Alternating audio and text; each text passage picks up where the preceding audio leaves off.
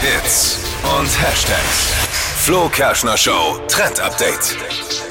Es gibt was Neues für die Streaming-Welt, nämlich einen neuen Streaming-Dienst. Ich meine, man hat ja noch nicht genug. Wir brauchen noch was, wo wir noch mehr Serien und äh, Filme schauen können.